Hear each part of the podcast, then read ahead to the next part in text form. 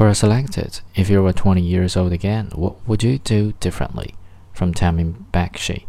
First, I would not date anyone. It was a total waste of time. Second, work on getting better at skills important to sustain in life and become successful. Third, I'd exercise and work out to feel more healthy. Fourth, I'd not try cigarettes. Fifth, I'd be more organized. Sixth, I'd start saving money.